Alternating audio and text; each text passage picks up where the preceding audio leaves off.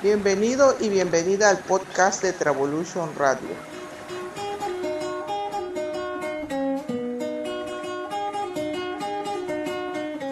En compañía de la Red Local de Turismo de San Rafael, Antioquía, este año estamos apoyando el proyecto Diálogo de Saberes Latinoamericanos. Una formación virtual que fortalece a 24 organizaciones de Panamá, Colombia y México y que conocerás desde este momento.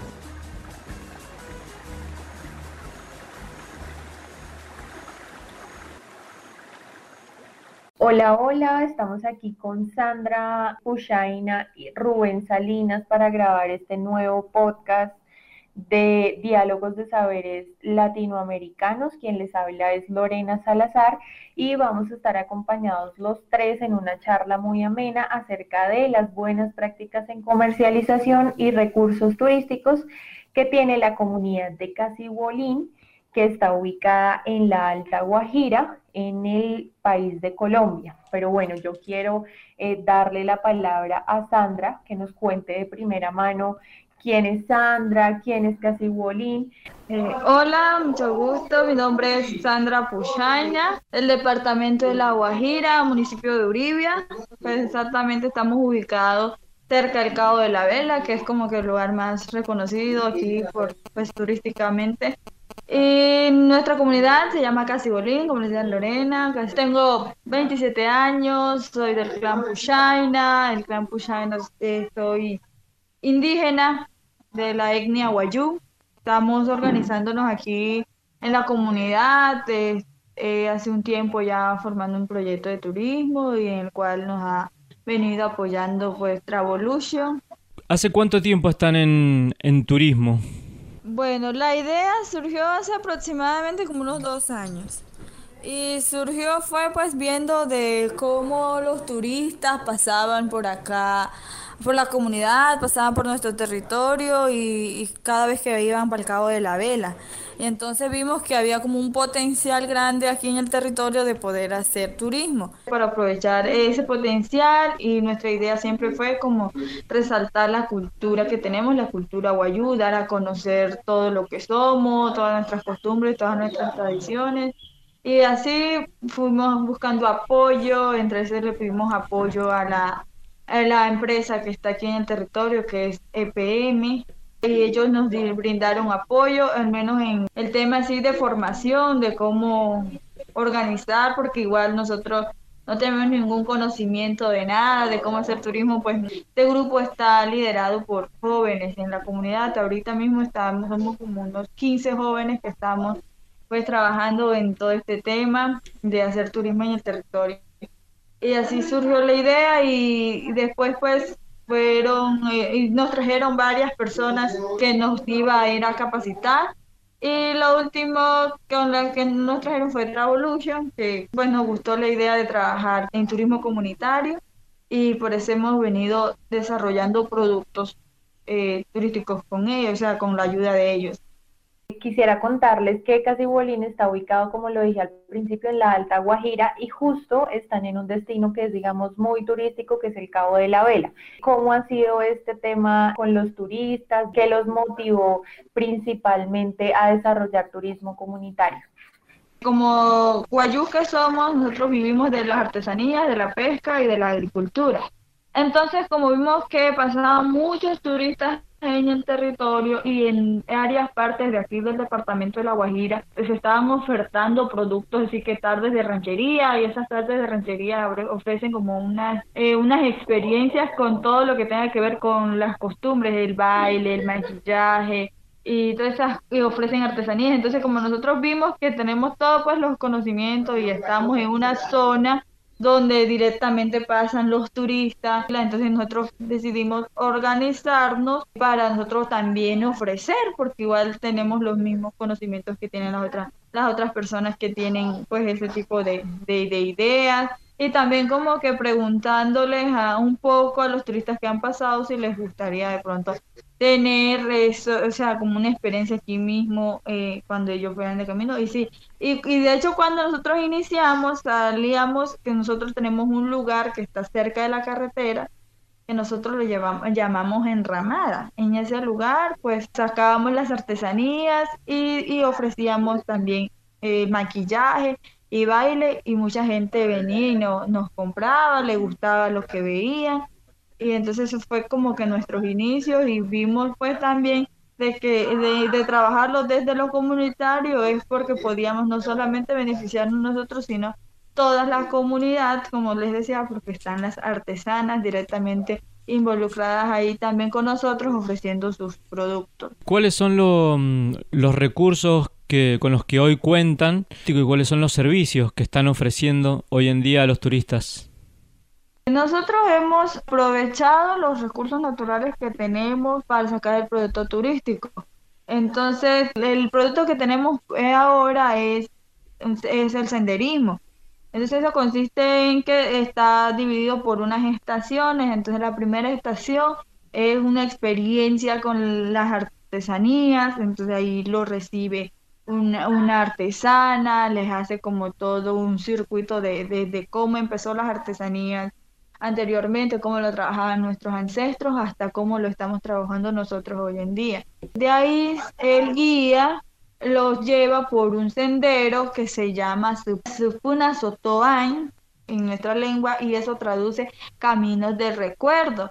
Nosotros le pusimos ese nombre porque justamente ese lugar pasa por un eh, por donde mis abuelos vivían antes y van como la historia de la cosmovisión guayú, después llegan a un punto donde ellos van a encontrar pues todos los productos que se que se siembra aquí en el territorio cuando es tiempos de lluvia, de sandía, melón.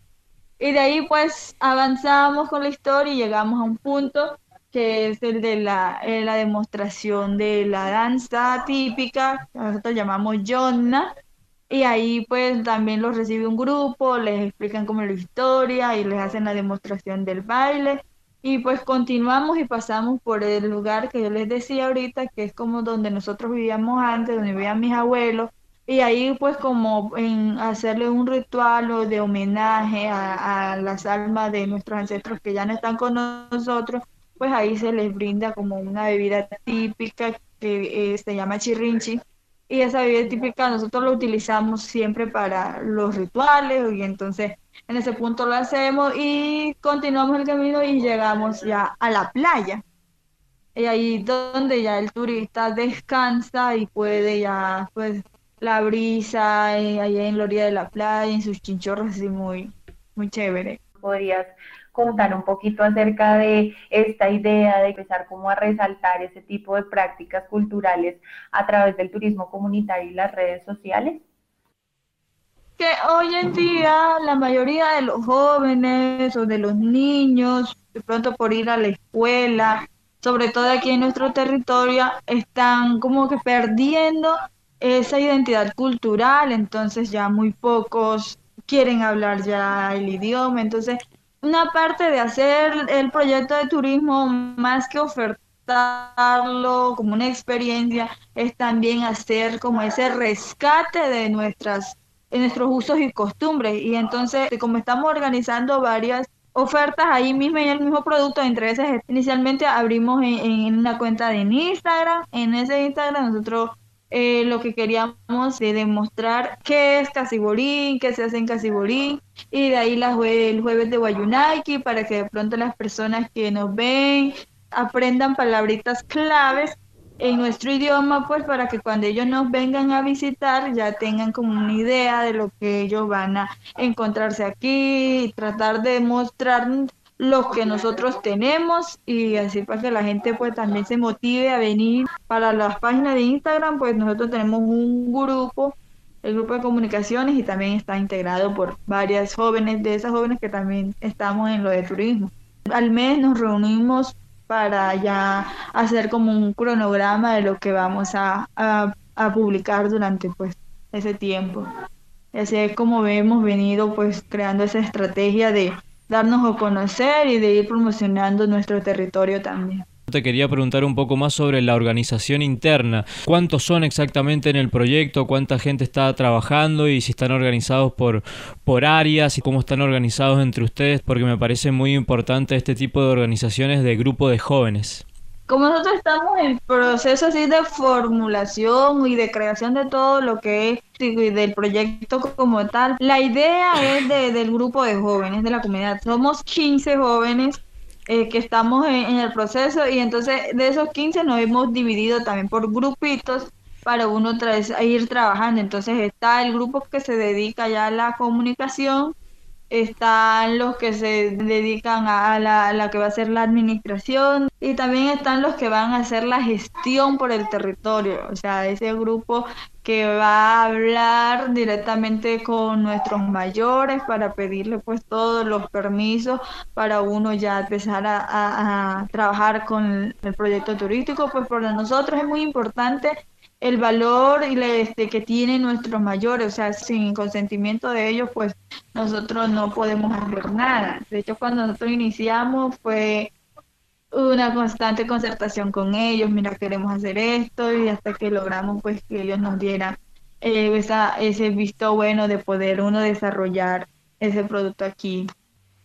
Nos gustaría preguntarte directamente como grupo de Casibolín, alguna buena práctica que hayan identificado en este andar, digamos, del turismo comunitario. Yo resalto mucho en estos momentos, de hecho, eh, algunos de los muchachos están tomando la iniciativa de hacer unas jornadas de aseo y de cuidar el medio ambiente.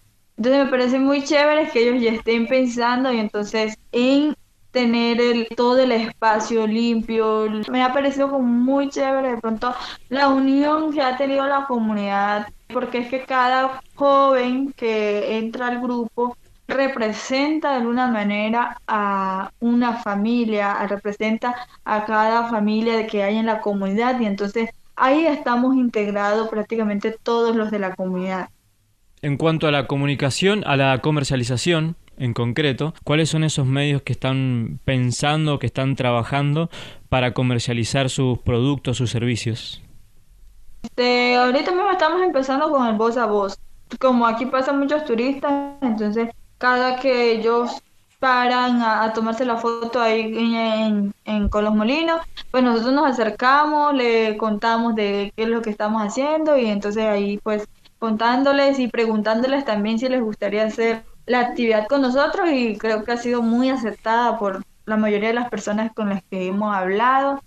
Y también pues eh, las redes sociales, de hecho ya la página web ya está habilitada, pero todavía nos falta es, publicar las cosas y hacernos más, más visibles. Y, también tenemos pensado en crear alianzas con algunas agencias que ya estamos eh, identificando, ya el grupo de comunicaciones está en ese trabajo de identificar los hoteles en el Cabo, los restaurantes y las agencias de viaje aquí. Primeramente, pues vamos a, ver y trabajar cuáles son esas agencias mucho más locales aquí a nivel regional. Y pues más adelante, pues también queremos tener contactos ya con personas a nivel nacional y, ¿por qué no internacionalmente? Porque Creemos que nuestro proyecto es muy bueno y más porque que lo que estamos haciendo es resaltar lo que somos y vamos a hablar de lo que nosotros tenemos y de lo que está en nuestro territorio y después de todo el conocimiento que nosotros tenemos de nuestras costumbres. ¿Qué otras cosas con respecto a los temas culturales o de identidad ha logrado el turismo comunitario en este territorio? Ha logrado llamar la atención de más jóvenes porque cuando iniciamos éramos un grupo de seis. y eso ha llamado la atención de ellos de querer involucrarse y de ver que aquí mismo en nuestro territorio podemos hacer las cosas, o sea, podemos crear nosotros nuestros propios productos para uno salir adelante también, que de pronto no es necesario que uno salga a otro lado a pues a buscar pues un mejor desarrollo, una mejor calidad de vida, sino generar pues esos espacios de empleo, espacios de uno poder desarrollar sus capacidades. Entonces a mí me ha parecido como muy interesante y también como una parte pues para motivarme a trabajar en esto ha sido como eso, que los muchachos se han involucrado, que si uno les dice vamos a ir hoy a adecuar el sendero, ellos están ahí, pues se ha visto como esa motivación y la disposición de ellos de trabajar y sacar adelante todo lo que estamos pensando hacer. Y entonces a mí me ha gustado mucho eso, esa parte de ellos. Y también pues el apoyo que nos ha dado los mayores y desde acá, desde los directivos de la fundación, que desde el primer momento cuando nosotros le dijimos que teníamos pues esta idea, nos brindaron su apoyo total y nos han ayudado en todo. Yo quisiera preguntarte como cuál es ese mensaje que tú podrías darle a otras organizaciones en temas de relevo generacional, cómo ha sido, como que nos cuentes un poquito cuáles son esos consejos prácticos para el entendimiento entre los sabedores y los jóvenes y cómo ese conocimiento pasa de una generación a otra, respetando claramente eh, la experiencia y demás que tienen en el territorio.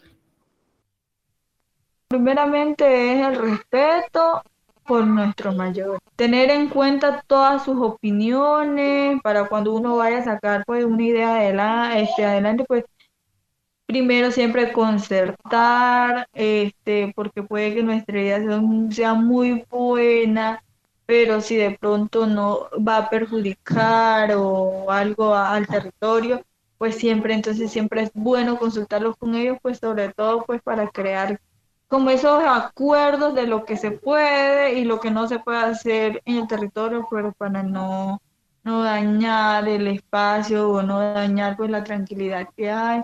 Y yo creo que ha sido como que esa base de respeto por ellos. La clave creo que de esto nosotros pues ha sido como trabajar en equipo, de unirnos todos, así como comunidad y como grupo, que de pronto eh, saquemos estas ideas que nosotros tenemos adelante es siempre pensando en el futuro. Y así pues ha sido como que el proceso que hemos tenido nosotros aquí. Y yo creo que ha sido como que muy chévere, de pronto, o sea, estamos en proceso de construcción, pero es lo que nos ha funcionado a nosotros, pues todo el tema de concertación con ellos, de trabajar juntos, eh, de trabajar y de pensar no solamente en lo que uno quiere, sino pensar en lo que necesita la comunidad y en lo que es bueno para la comunidad. ¿No han pensado, tal vez ya lo estén haciendo, dejar escrito de alguna forma todas estas buenas prácticas que, nos venís contando y elaborar como una especie de, de, código de ética, escribir algunas reglas, digamos, o que ustedes están viviendo y que ustedes tienen muy clara, pero no solamente para ustedes, sino también creo que sería de mucha utilidad para otras comunidades incluso, para aprender de todo el proceso que, ustedes están desarrollando?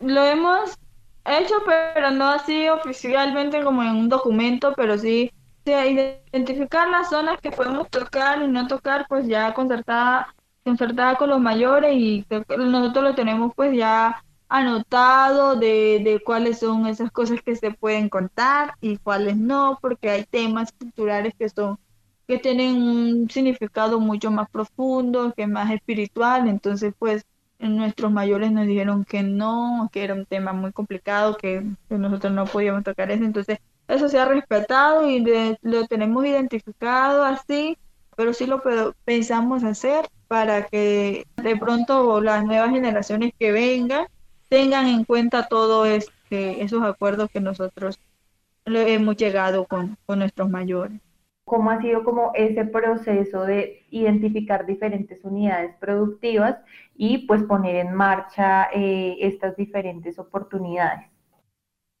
Ha sido chévere el proceso porque ya las unidades productivas que nosotros tenemos son ya las actividades que generalmente se hacen.